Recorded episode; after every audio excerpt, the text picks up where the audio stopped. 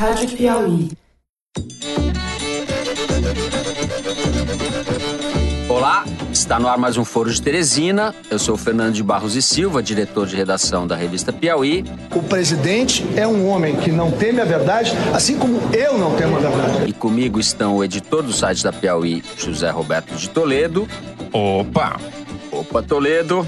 E a repórter Malu Gaspar. E aí, gente? Só entrei nessa coisa horrorosa da política por conta de um senhor chamado Jair Messias Bolsonaro. É ponto. Todos no estúdio para este que é o penúltimo programa de 2018. Semana que vem a gente grava e entre o Natal e o Réveillon a gente dá um recesso para vocês e volta a gravar no dia 2 de janeiro. Está no ar dia 3 de janeiro, é isso, né, diretora? 3 de janeiro, quinta-feira. A partir de 1 de janeiro, serei o presidente dos 210 milhões de brasileiros. No primeiro bloco, nós vamos tratar do primeiro escândalo envolvendo dinheiro público do governo Bolsonaro, que nem começou. Vamos falar da movimentação atípica do ex-assessor do senador eleito Flávio Bolsonaro, senador eleito e deputado estadual pelo Rio de Janeiro. No segundo bloco, nós vamos falar da composição do Ministério do Bolsonaro e, mais especificamente, do ministro do Meio Ambiente, o último a ser nomeado, Ricardo Salles. E no último bloco, nós vamos falar do barraco entre os parlamentares eleitos do PSL, a deputada Joyce Hasselmann, o senador eleito Major Olímpio e o filho do presidente, deputado federal Eduardo Bolsonaro, andaram fazendo, andaram fazendo coisa errada no WhatsApp.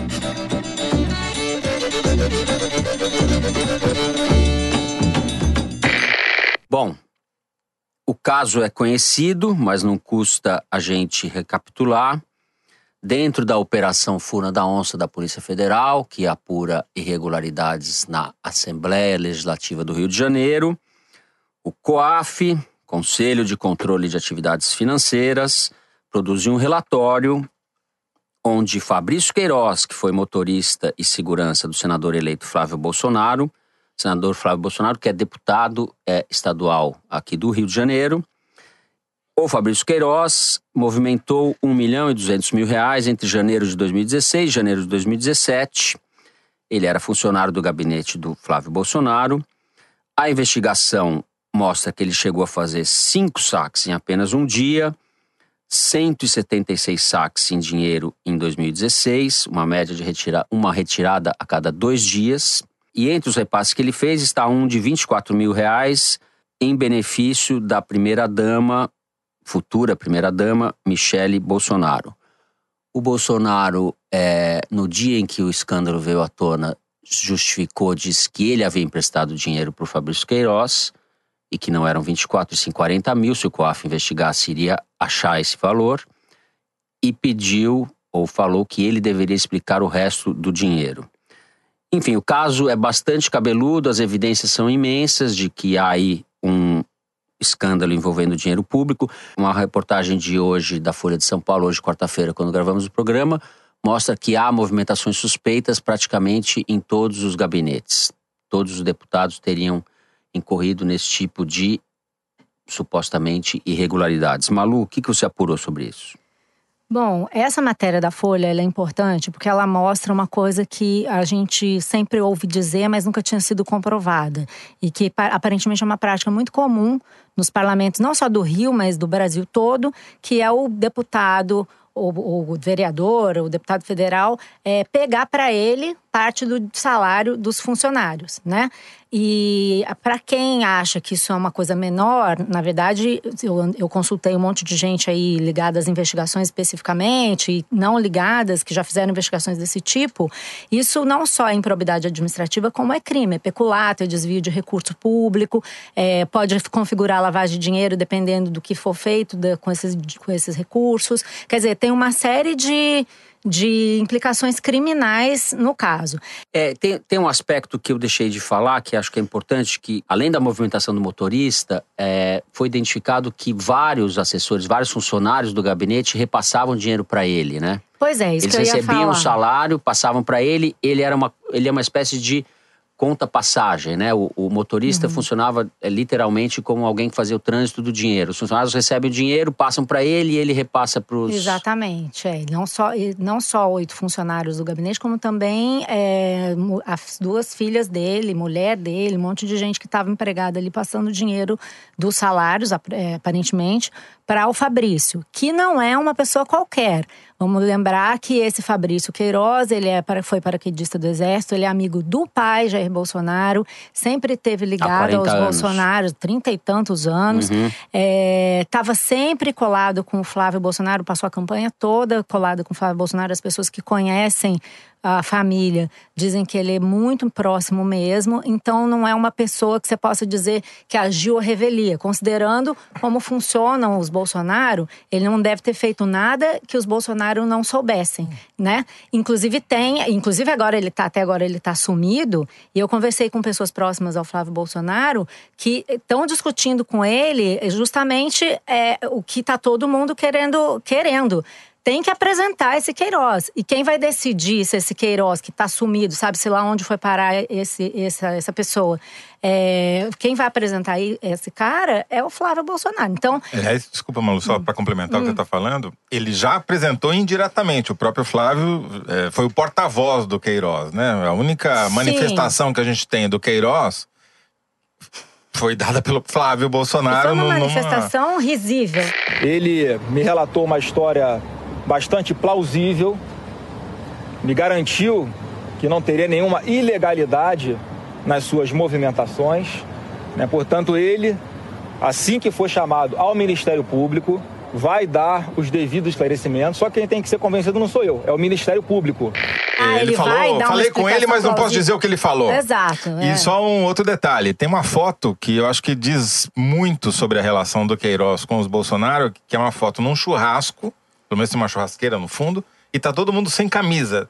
Inclusive o Flávio Queiroz, o Bolsonaro, o Eduardo Bolsonaro, quer dizer, não é uma pessoa, é uma pessoa que você tira a camisa Sim, na frente e não é na praia. dele mostra os dois pescando, o Flávio com o Fabrício, o Flávio hum. não, desculpa, o Fabrício com o, o Fabrício Queiroz com o Bolsonaro, quer dizer, uma relação de longa data é, aí eu acho que o negócio pegou justamente porque é, os Bolsonaro têm uma, uma máxima, né? A gente não deixa homem nosso ferido na estrada. Então agora eles vão ter que decidir se eles vão cortar a cabeça do Queiroz ou se eles vão se enfiar no rolo. Porque tá muito evidente, mesmo gente do círculo dos Bolsonaro com quem eu conversei nos últimos dias, admite que é isso mesmo, é dinheiro do gabinete que foi para o Bolsonaro. O que, que ele fez com isso? Se ele usou para fazer campanha, se ele usou com gastos pessoais, a gente vai ter que. A investigação vai ter que mostrar. Agora, é sintomático, justamente esse episódio que o Toledo comentou, é, ah, ele deu uma explicação plausível que eu não posso dizer qual é. A verdade é que não existe explicação plausível para isso, Sim. a não ser o que a gente está vendo, que está muito na cara.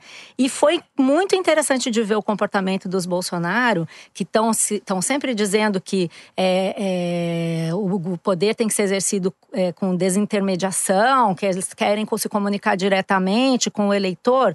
O Twitter silencioso eu, tá, eu tô em grupos de eleitores do Bolsonaro. Nada foi falado, a não ser no, no, na sexta-feira à noite, dias depois do caso.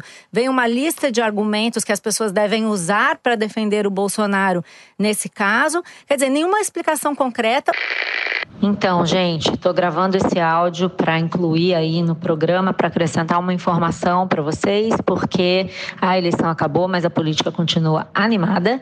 E o que aconteceu desde o momento em que a gente gravou para o programa, para agora poucas horas antes dele ir ao ar, é que o presidente eleito Jair Bolsonaro fez uma live em que ele comentou o caso do motorista Fabrício Queiroz, dizendo que é, se tiver algo errado, os Bolsonaro vão pagar a conta, meu filho ou Queiroz, que paguemos a conta desse erro, que ele não comunga com nenhum erro e que tudo tem que ser esclarecido. É, o Bolsonaro disse também, ele sabia que o Queiroz vai prestar depoimento é, para esses investigadores do Ministério Público na semana que vem, quinta-feira.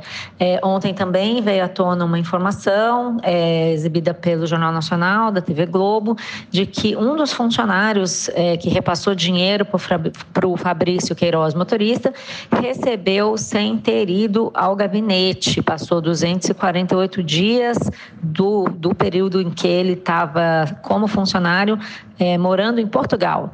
Então, o caso está complicando, o Bolsonaro está no corner. Até semana que vem a gente vai ter mais novidade. E no Twitter. Ah, mas o Onix deu uma boa explicação. O Onix ah, eu quero falar do fez Onix, aquele mas... vexame, né? A pergunta é, onde é que estava o cofre no mensalão? Aonde que estava o cofre no petrolão? Esse é o ponto. Qual é a origem do dinheiro? Amigo, Muito obrigado. eu sou um investigador? Não. Como é que eu vou saber? Qual é o dinheiro que foi? Quanto recebeu esse mês? Quanto o senhor recebeu esse mês? É. E aí não tem a menor relevância a sua pergunta. Um milhão eu não recebi. Eu Foi um queria, vexame é, aquilo. O cara eu... xingar o jornalista quanto que você ganha. Quer dizer, no, eles passaram a campanha toda. É que ele achou que o jornalista também recebe dinheiro público, ele como ele é recebe, é rico, então. Coitado, né? não tem a menor noção do como que é a vida é. do Não julgue os outros pelo si próprio. É. Mas é sintomático que eles tenham ficado o Zé tá roubando minhas imitações do Bolsonaro.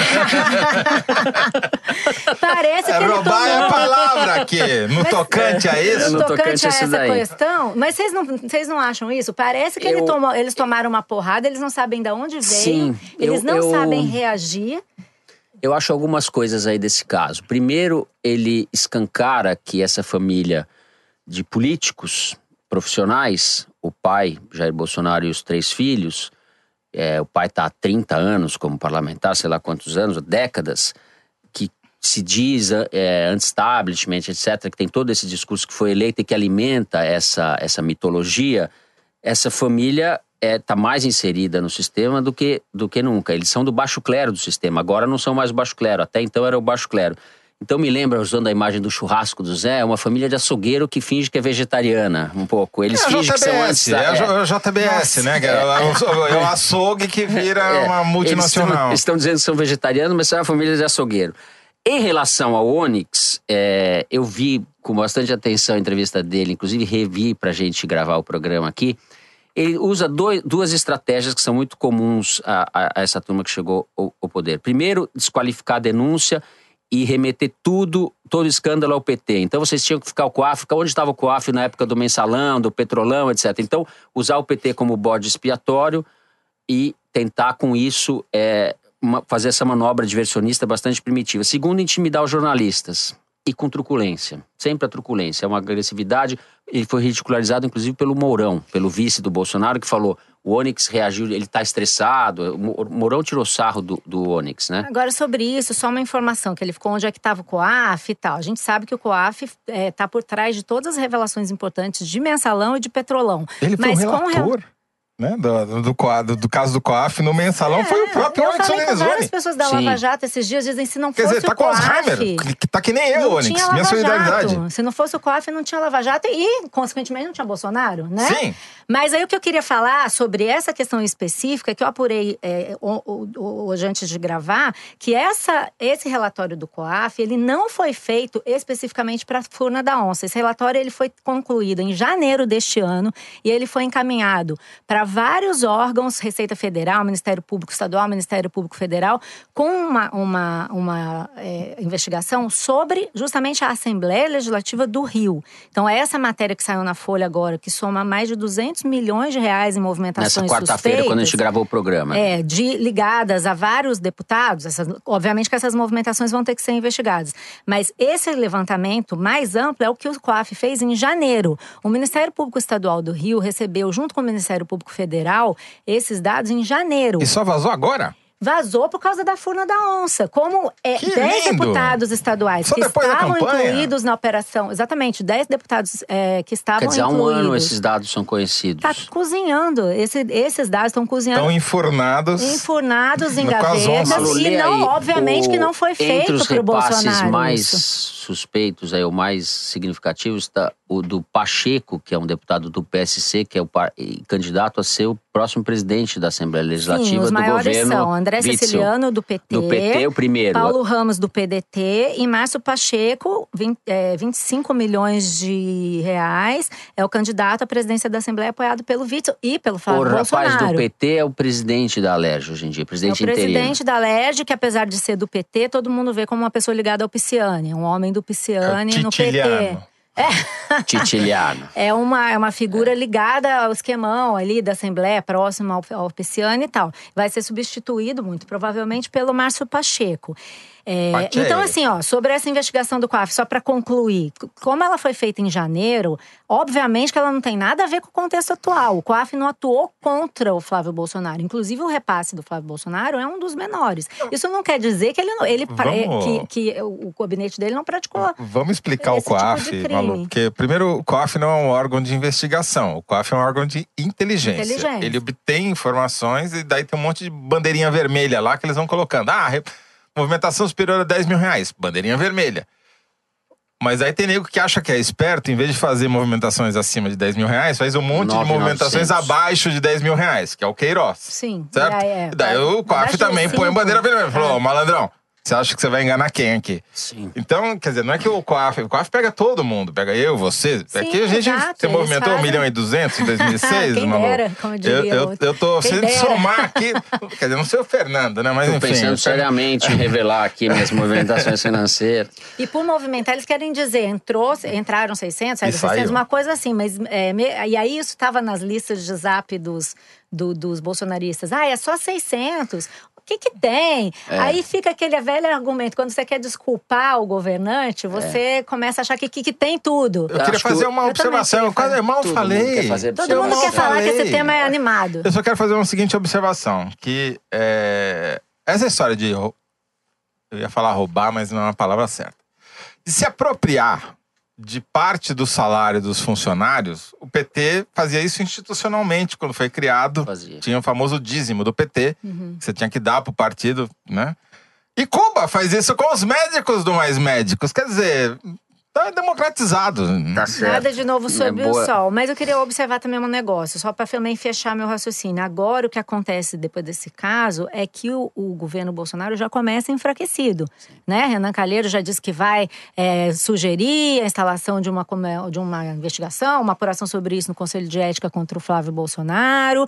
Ontem houve um almoço aqui no Rio de Janeiro de pessoas, apoiadores do Flávio Bolsonaro, marqueteiros, financiadores e tal, muito preocupados. Puxa, quebrou o encanto, agora quebrou o encanto. Então agora, eu acho que esse caso, ele traz o Bolsonaro para um nível que talvez fosse o nível dele mesmo, desde sempre, né? Esse negócio de mito, de dizer que ele é uma grande, um grande, uma grande ameaça, não sei o quê, ele pode, ele, ele é o que ele é, um deputado de 27 anos de mandato, com filhos que seguem a- é, ele, com todo o seu É. séquito, E- fazendo a política mais, mais que- básica, que- comezinha e, e vamos dizer mesquinha do negócio. E da- sobreviver, existe, né? vai ter que fazer o quê? Vai ter que negociar com quem? Com o Renan, que já botou o preço. Sim, exato. Agora ele entrou na vala comum da política normal e vamos parar com esse negócio de mito. Acabou a campanha, acabou esse discurso. Não adianta você dizer que o COAF é, uma, é um órgão político. Aliás, COAF que vai obedecer ao Sérgio Moro, né? Então, acho que assim, bem-vindo ao que- mundo, Bolsonaro. É isso. A Malu, é, como sempre, se antecipa a mim. É, o- o que há é um enfraquecimento político é, do Bolsonaro, uma erosão da credibilidade. É, ele fica refém, por um lado, do Renan e da velha política, por outro lado, refém da PF também. Eu acho que, que vamos ver como isso vai se, se desdobrar. E há, é, na minha opinião, um fortalecimento dos militares. É, E o enfraquecimento do Moro, porque a declaração do Moro foi uma vergonha. um vexame, o primeiro vexame público do é é? futuro ministro Sérgio O Moro. senhor presidente eleito já esclareceu a parte que lhe esclareceu. cabe no episódio. Não precisa nem investigar, né? Então é Tá isso, tudo vamos certo. ver, vamos ver como começa o governo Severino Cav- Opa, Jair Bolsonaro, não é Severino Cavalcante, é Jair Bolsonaro. Com isso, a diretora já está me matando. Vamos para o segundo bloco do programa. No último domingo, pelo Diário Oficial Bolsonarista, ou seja, pelo Twitter, o presidente eleito nomeou ou divulgou o nome do seu último ministro, ministro do Meio Ambiente, Ricardo Salles, que foi trabalhou com o Alckmin, foi secretário particular e depois secretário do Meio Ambiente do governo de São Paulo, sobre quem a gente vai falar um pouco. O Zé já preparou um dossiê aqui. Eu queria lembrar, o Bolsonaro nomeou ele no domingo e na noite de sábado não tem nada a ver uma coisa com outra, mas tem a ver, e a gente vai começar a fazer essas ligações pelo Brasil. No sábado à noite houve o assassinato de dois líderes do MST na Paraíba, perto de João Pessoa. E eu temo que esse tipo de coisa passe a ser corriqueira no Brasil. No domingo ele foi nomeado esse ministro do Meio Ambiente. Toledo pode dizer um pouco o que ele pensa do MST e etc. Muito bem. Ricardo Salles é javaporquista. Vamos começar pelo que é mais importante, tá certo? Que ou seja, o javaporquismo está chegando ao poder, nós vamos dominar o mundo e já chegamos lá com o nosso primeiro ministro. Como antecipamos, o soft power de Toledo já nomeou um ministro. Não, é, por quê? Vamos explicar, porque as pessoas estão na dúvida, o javaporquismo está crescendo, e daí as versões começam não, a se espalhar. O que é o javaporquismo, Já- porque tem gente é. acusando a gente de querer preservar o javaporco no Twitter, né? Não, é, não. Não é o vamos caso. esclarecer. Inclusive, teve um desinformado que achou que javaporco é cateto. Não tem nada a ver. Vamos lá, vamos explicar. Javaporco é o Eu não sei o seguinte. que é cateto. Cateto, Nem eu também não cateto sei é o que um é porco cateto. do mato. Não tem nada a Gente, ver, que é nativo. roça, O é. javaporco é um bicho exótico. Entendeu? Exótico. Por que, que ele é exótico? Ele é um javali que cruzou com o porco e deu javaporco. Ele não é uma espécie que vem da natureza, ele foi fabricado. Foi fa- E não veio do Brasil, exótico. ele veio, sabe-se lá de onde, tá certo? Segundo, ele é um bicho que hum, ele anda em bandos, bandos, bandos grandes. E não pode ser caçado, porque o nosso governador de São Paulo baixou uma lei, ah, sancionou uma lei dizendo que é proibida a caça do javaporco, o que gerou um movimento contrário a ele no interior de São Paulo, que, em última análise, elegeu o Dória. Então, o, O Ricardo javaporquismo... Salles é anti-javaporco, ele brigou com o Alckmin por causa disso, né? Ele ficou O Java- uma o- racha ali. Não só ele é anti, como ele, na campanha para deputado, ele não, ele, não se elegeu, mas ele é o primeiro suplente do Novo. O Ricardo Salles publicou uma peça de propaganda na internet em que ele dizia que o número dele era ponto .30, em referência à munição ponto .30, que é uma munição para bater bichos de grande porte como o javaporco, e dizendo que tudo se resolvia na bala. O javaporco, que ele quer exterminar com ponto .30, o MST, os invasores de fazendas, ou seja, ele quer resolver tudo na bala. É um ministro do meio ambiente que resolver tudo na boa, bala. Então estamos garantidos, tá certo? O Java Porco, então, f- não só fez parte da propaganda do ministro, futuro ministro Ricardo Salles, como é, é, isso gerou até uma reprimenda do novo em relação ao Ricardo Salles, dizendo que não avaliza soluções pela violência, etc. Então, Ele sofreu uma advertência do so- diretório sofreu, estadual. é. é. Agora, vamos lá. Quem é Ricardo Salles? O Maurício Tufani, que é um jornalista especializado em ciência, tem um blog Direto da Ciência, que eu recomendo, inclusive, fez a melhor síntese de quem é o Ricardo Salles. Ele, como o Fernando disse, começou a carreira política dele, é um advogado, começou a carreira política como secretário particular do Alckmin. Daí ele fez ali umas articulações javaporquistas e conseguiu o apoio do PP e da Fiesp para ser nomeado secretário do Meio Ambiente de São Paulo. Então, ele aparecia inclusive nas propagandas do PP como o novo PP. Agora ele abandonou o PP e ficou só, com o novo, né? E já foi reprimido. eh, O novo que é uma linha auxiliar do bolsonarismo. e né? da Tá Fiesp também, isso. nesse caso, É. como se verá. Como secretário do Meio Ambiente, ele abusou das, do anti. Como diríamos? Do, do, do antitecnicismo. Todas as decisões do Ricardo Salles como secretário foram baseadas nas suas crenças ideológicas. Então ele foi contra pareceres técnicos, eh, foi acusado de forçar técnicos a mudar parecer, está sendo investigado pelo Ministério Público, abriram um inquérito contra ele por conta de uma decisão da Secretaria que facilitou a vida de empresas ligadas à indústria, ou seja, a Fiesp, na várzea do Tietê, para fazer empreendimentos lá. Enfim, é um javaporquista de primeira linha. Ele não só teve essa atuação em prol, digamos assim, do capital, como ele é talvez a melhor solução que o Bolsonaro poderia ter encontrado para acabar com o Ministério do Meio Ambiente sem acabar com o Ministério do Ambiente. Porque com, com o Ricardo Salles lá, o meio ambiente fica automaticamente subordinado à infraestrutura, à agricultura, às minas de energia e, em última análise, aos negócios, digamos assim. Né?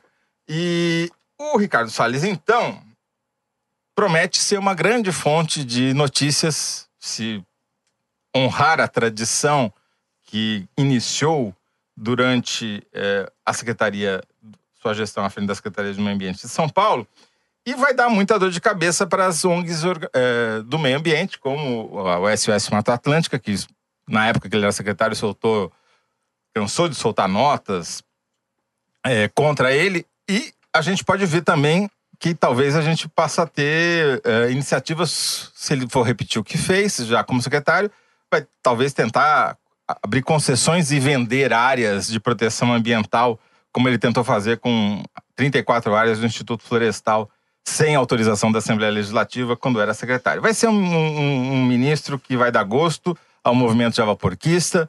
Estamos todos muito felizes com essa indicação. É um predador. Boa sorte, Toledo para secretário executivo, então, É, Toledo. Ele é um predador, né? E foi nomeado, ele foi uma indicação do Frederico Dávila, que vem a ser o, um empresário, um ruralista de São Paulo, deputado eleito, deputado estadual eleito pelo PSL, E Dona Bangacia, né? e Dona Ban Garcia da UDR, que também festejou a nomeação Inclusive, dele. como eu ia dizer, inclusive tá nos vídeos que circularam aí nas redes de zap, do, não só dos, dos ambientalistas, como nas redes de política, um vídeo muito interessante dele com o Naban Garcia, o Frederico, mais outros dois ruralistas falando, não sei se vocês viram esse vídeo, falando na frente de um muro, assim, então tem um muro atrás e eles eh, perfilados, o Ricardo Salles bem no meio e dois ruralistas para cada lado e ele assim imprensadinho falando que vai fazer tudo para ter uma parceria com os, os ruralistas e tal. Nós queremos aqui hoje, o, com o ministro Ricardo, pedir o apoio total ao agro. O agro está precisando trabalhar com, com segurança jurídica, segurança fiscal, segurança de propriedade. E nós dependemos muito do Ricardo Salles hoje para trazer isso novamente ao agro. Apoio total do Ministério do Meio Ambiente aos produtores rurais, que são, além de quem mantém a balança comercial, alimenta o povo brasileiro, os maiores responsáveis pela, pelo cuidado com o meio ambiente.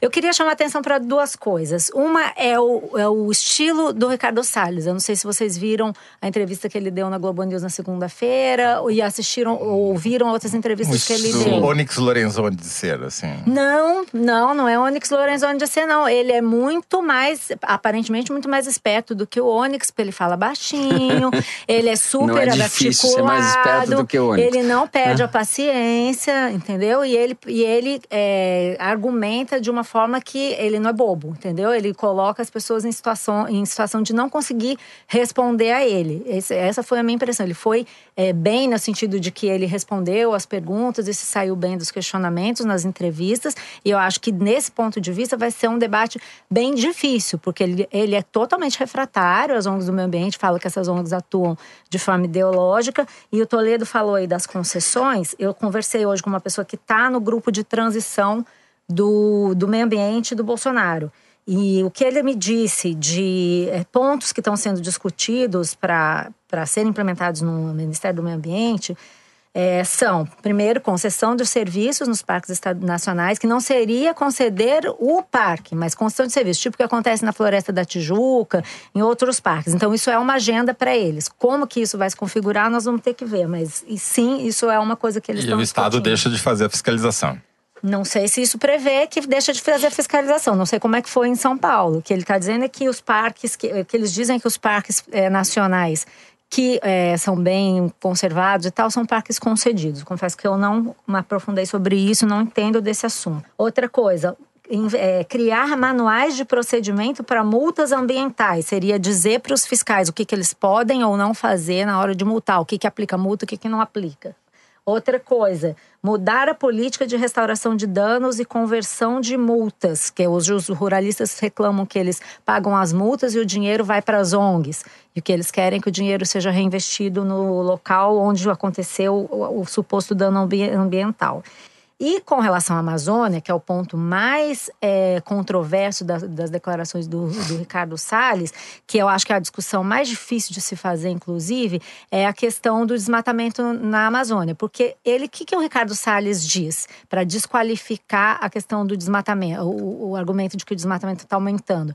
Ele diz que quanto ao desmatamento, você não pode só usar o número geral, 7.900. No tocante ao no desmatamento. Tocante, no tocante a essa questão, você É. não pode só dizer o valor geral do, do o, número, a, área geral desmatada. Você tem que olhar nessa área quanto que é a área desmatada em lugar que é, seja reserva legal e quanto que é a área desmatada que não poderia é, e que está em Não, lugar mas- onde poderia ser desmatada. É completamente equivocado esse Sim. argumento dele. Porque, primeiro, ao contrário do que ele disse, se sabe exatamente onde foi desmatado cada metro quadrado. Exato. Então, é Ele- porque ele disse, não, não existe números específicos. Claro que existe. Ele que não sabe, Não, ou mais pior, que diz isso. que não sabe. Tem mais do que isso. Até eu fui, eu, como eu não entendo esse assunto, fui, fui perguntar. Tem ambientalistas que dizem o seguinte: que isso é um, é um sofisma, é um suposto problema, porque na Amazônia você tem muita, muita área grilada. Praticamente toda a floresta é, hoje seria área grilada. Então, nesse caso, todo o desmatamento é ilegal.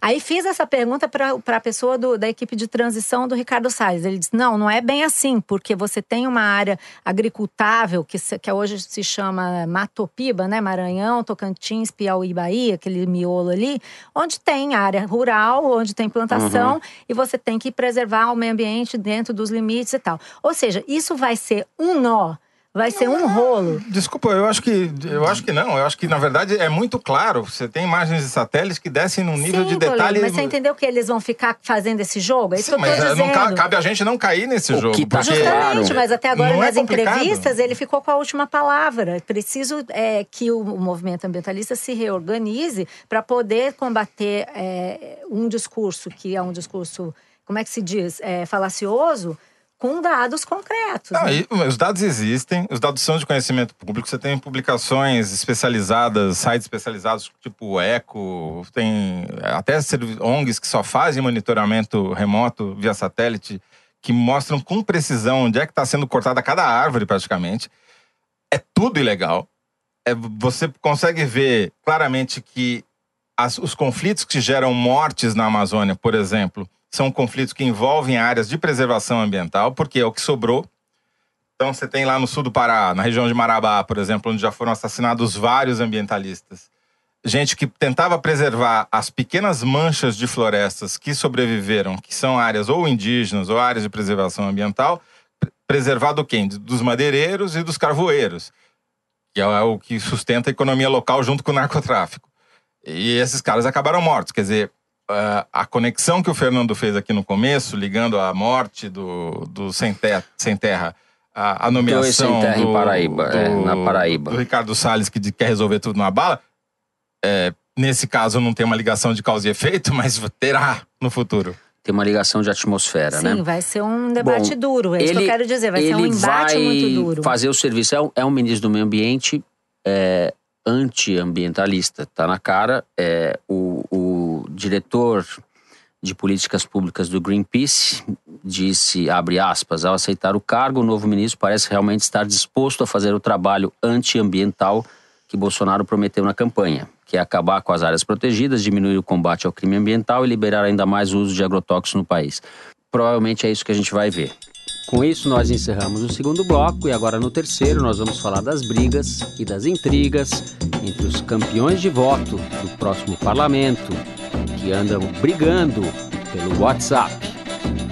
É a hora do barraco. Ao longo dessa semana, a gente assistiu a uma, um barraco pelo WhatsApp entre os parlamentares eleitos do PSL. A deputada Joyce Hasselmann, deputada eleita São Paulo, deputada federal, bateu boca com o Major Olímpio, senador eleito, e com o filho do presidente Jair Bolsonaro, Eduardo Bolsonaro, eleito também deputado federal por São Paulo, mais votado eh, do país. É, é um pouco um avant-première do que a gente vai ver é, ao longo do governo, né, Malu? Certamente. Essa bancada é uma bancada, um saco de gatos, né? Tem de tudo nessa bancada. A única coisa que unifica a bancada do PSL é que todos foram eleitos não na, na, na, carona do fenômeno Bolsonaro. E é aquela coisa, né? Chegaram no poder e querem ocupar o espaço e vão fazendo a coisa na base do, do, do, do espontaneísmo. Um dá um tapa no outro, aquela coisa, pisa na cabeça de um, agarra no coisa no, no agarra no outro, para cada um querendo subir é, rapidamente, é, sem respeitar a hierarquia, né? E aí é o efeito que a gente tem de uma coisa que o Flávio Bolsonaro se orgulhou numa entrevista que ele deu recentemente para a Globo News, dizendo assim: não, não tem um coordenador único, todo mundo fala. Quando todo mundo fala, vai ter problema, né? Então, o Eduardo Bolsonaro fala de um lado, a Joyce Hasselman é, diz que vai ser líder, se reúne com Rodrigo Maia, com Tasso Gereissati, fala em nome do Bolsonaro de outro. O Onyx Lorenzoni meio perdidão, tentando se alcançar esse pessoal e se reunir com as bancadas de outro. Ou seja, tá um samba do crioulo doido isso, na verdade, né? E eu acho que é mais ou menos essa tendência, porque é, sempre que dá, eles têm essa dinâmica, né? Sempre que dá um problema entre eles, eles vazam a conversa do WhatsApp. Né? Então a gente vai, eu acho que isso vai acontecer muito e aí o Bolsonaro vai fazer o que ele já fez, mandar fazerem as pazes, né? No momento que a gente está gravando, a imagem de, relativa a esse assunto é a Joyce Hasselman fazendo coraçãozinho com o Eduardo Bolsonaro. Depois ele chama ela de louca. Hoje e ela foi mandar julgada essa imagem deles se, é, eles se eles reatando, né? Digamos assim. Mas ele, é, é, este, esse episódio mostra que é essa vocação para estridência, para coisa ruidosa e, e, e, uma certa cafajestada no comportamento é, dão a tônica do que são do, do modus operandi dessas pessoas. Vai né? ser essa e, confusão e o tempo todo. O conceito de bastidores da política, de certa forma, terá que ser revisto, porque é evidente que existem os bastidores, mas eles explicitam tudo, né? É, o, o, o eles explicitam coisa, e depois reclamam. Como se isso Chamam fosse jornalistas um, de Maria Futriqueira. Como se isso fosse um, um ativo, uma coisa, um sinal de sinceridade, de transparência, etc. Quando é uma cafajestada atrás da outra. É, o que eu acho que essa, esse episódio mostrou é que o PSL ainda não é um partido, ele é um que a gente no futebol chama de catado, né? Catadão, é. Né, catado é aquela coisa assim, vamos jogar uma pelada aí, daí pega aí, pega o cara da esquina, pega o cara que tá ali tomando cerveja, pega o outro que tá coçando o pé, e daí forma um time. é mais ou menos essa a bancada do PSL. É um cara que traz a camiseta, é, né? dono da bola, né? enfim, o pipoqueiro é um pouco isso a imagem do, da bancada do PSL, que vai precisar. O único jeito de um partido funcionar é tendo aqui uma recaída dos tempos de faculdade, precisa baixar um certo centralismo democrático no, no PSL para ter ordem, né? Alguém precisa mandar e o resto precisa obedecer, precisa ter liderança, o que não tem porque todo mundo se julga líder ali, né? Na verdade, o que a gente assistiu indiretamente é uma briga pelo poder dentro do partido. Quem vai mandar no partido? Sim. Quem vai ser o líder disso, daquilo, né? Quem que... vai articular em nome e do. E o veículo é, o, é o, o, diário oficial, que é o, o, o Zap. Sim, só que eh, não vai funcionar. Desse jeito eles não vão conseguir. Eh, e claramente o Bivar, que é o presidente do partido, não lidera nada, né? Tá quietinho, bem escondido para não tomar nenhuma porrada. Exatamente. né? Esse daí alugou o partido para eleição, retomou o partido, mas não consegue mandar. É uma tropa que ele não tem comando, né? Agora, o curioso é que nesse confusão todo, o Eduardo Bolsonaro acabou revelando uma tática que supostamente deveria estar em segredo, que era negociar uh, por fora apoios a, a, alguém, não sei, não entendi exatamente a quem, mas para furar ou passar a perna no Rodrigo Maia, Sim. né? Aliás, isso é um assunto importante. Muito importante, porque agora desarticulou essa estratégia e ficou e deu ao Rodrigo Maia desculpa para dizer, tá vendo como esses caras são traíras? Eu tô aqui apoiando a reforma da previdência e tal, e vem esses Bolsonaro querendo passar a perna em mim. Tem três, tem três nomes que aparecem nas articulações do, digamos, antigo Centrão, que teriam o apoio, poderiam vir até o apoio do PSL, portanto, do, do Bolsonaro na disputa. Apesar do Bolsonaro dizer que não vai se meter na disputa, ele está se metendo na disputa. Que são, o favorito é o João Campos, do PRB de Goiás, que reúne as capacidades de ser delegado e pastor. Então ele pega dois nichos, pega a bancada da Bíblia e da bala, que supostamente são as bancadas que vão definir este novo Congresso, que eu duvido, mas enfim. O segundo seria o Alceu Moreira, que é do velho MDB temerário, ligado ao Temer, ligado a, ao setor uh, rural, que corre por fora. E o terceiro é o Capitão Augusto, do qual a gente já falou aqui no Foro de Teresina passado, que é um ex-oficial da Polícia Militar de São Paulo, que é do PR. Esses três são os caras que representam talvez a maior ameaça à manutenção do Rodrigo Maia na presidência da Câmara. Mas vai ser um, uma disputa entre o baixo clero, entre os, digamos assim, a liga dos que estão em ascensão, né? Do, em relação ao, à Premier League que domina a política dentro do Congresso é, já eu há gerações. apostaria que o Rodrigo Maia vai acabar saindo vitorioso, por isso que a gente Pode tá ser. falando. O, o, os outros a gente não consegue nem lembrar o nome. É capitão, É capitão, delegado, delegado. major, PR, É. PRB, PSC. É tudo a mesma coisa, no fundo. Brasilzão. Bom, encerrado o terceiro bloco, nós vamos ao momento Kinder Ovo. A Maria Lúcia Gaspar está aí com o Kinder Ovo. Ela ganhou um Kinder Ovo de presente de um participante do Festival Piauí, Globo News de Jornalismo. Isso, quero aproveitar para agradecer o Mário, o Mário Cipriano, querido Mário ouvinte, Cipriano. que levou lá para mim o Kinder Ovo. Vou abrir aqui o Kinder Ovo ao vivo, depois certo. que a gente fizer o quadro, para saber o que é que tem dentro. Obrigada, Mário.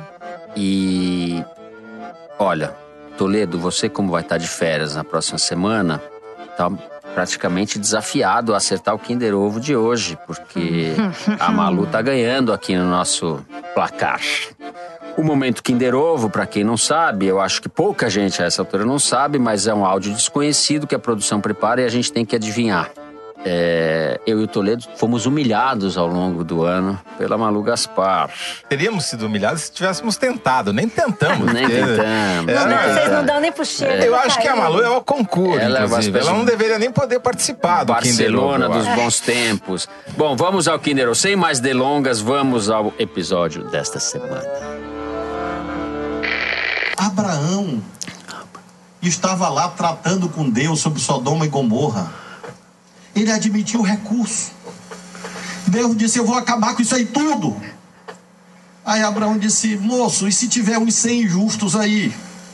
Não, se tiver uns 100, pode ser que eu salve aí. Não é assim, deputado Edvaldo? Aí Abraão, que era um advogado habilidoso, fez embargos de embargos. Foi ele que inventou, não foram os advogados. Para ir mais atrás ainda, Adão e Eva, réu- réus terríveis, nos condenaram a sair do paraíso. Foram julgados por Deus mediante citação, interrogatório e fundamentação da sentença nos termos do artigo 93, inciso 9 da Constituição. Leiam o livro do Gênesis. Pô, me pegou, não sei quem é. Ixi, é o advogado ia- do Bolsonaro no texto Se não fosse pelo Vai eu ia dizer que é uma mistura da Dilma com a Damares, porque não dá pra entender nada. e É, é péssimo.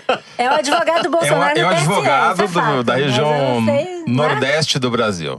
É o máximo que eu chego. É um pastor.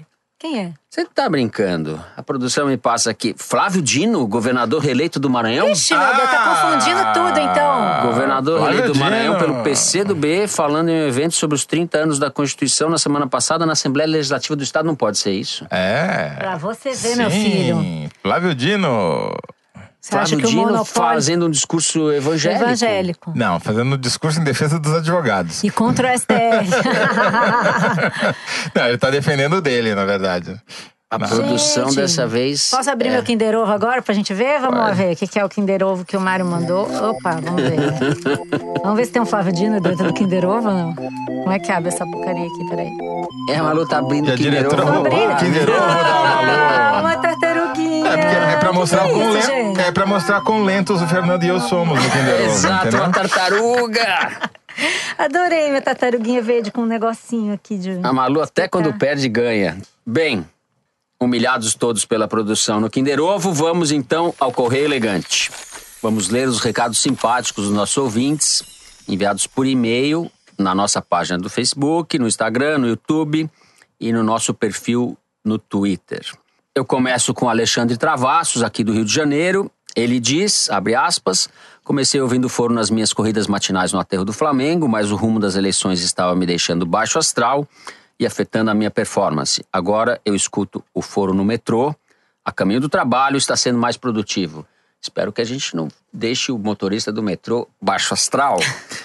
A Bruna Castanheira escuta a gente desde o primeiro episódio e pede: Mandem um abraço para o meu pai. O Foro é o primeiro podcast que convenci ele a escutar e hoje em dia ele ama. Abraço, Dalton. O nome dele é Dalton, como Ah, o Toledo eu já conheço, tinha lido. conheço. Toledo tava- Adoro vocês, ela fala. Abração, Bruna, muito Dalton, obrigado. abração. Beijo pra você, abraço pro Dalton.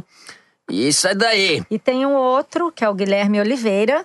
É, mandou para o nosso e-mail, foro de Teresina, arroba revistapiauí.com.br, o seguinte recado. Queria dizer também que faço parte do time dos apaixonados pelo Toledo e sua voz grave e sensual. Espero um dia conhecer vocês pessoalmente. Sensual, sensual. A voz do Toledo. Por fim, Oi. deixo uma sugestão. Vocês poderiam procurar fazer algum formato de encontro dos leitores da Piauí para trocarmos ideias e nos conhecermos. Seria muito bacana. Seria mesmo, né? Festival Piauí funcionou um pouco assim. Nosso. É, no tocante isso daí, a gente vai tocante isso pra daí, a gente já 2019 fez um. fazer coisas nesse sentido daí. É, trocar faremos. ideias. ideias. né? É, esse negócio sensual a gente É, deixa para depois. De- né? só engarrafado o negócio sensual. É, Diana Tomás. A Diana Tomás está pedindo uma carteirinha javaporquista. Por quê, diz ela? Ela é onívora, um tanto invasiva e anda em bandos. Logo, é o próprio javaporco. Ela é uma membra honorária da Urjal. Diana Tomás, você está nomeada uma javaporquista honorária.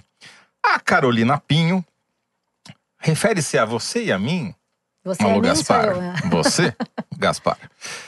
Dizendo o seguinte, que tentou fazer dos colegas de trabalho dela ouvintes do foro, mas falhou.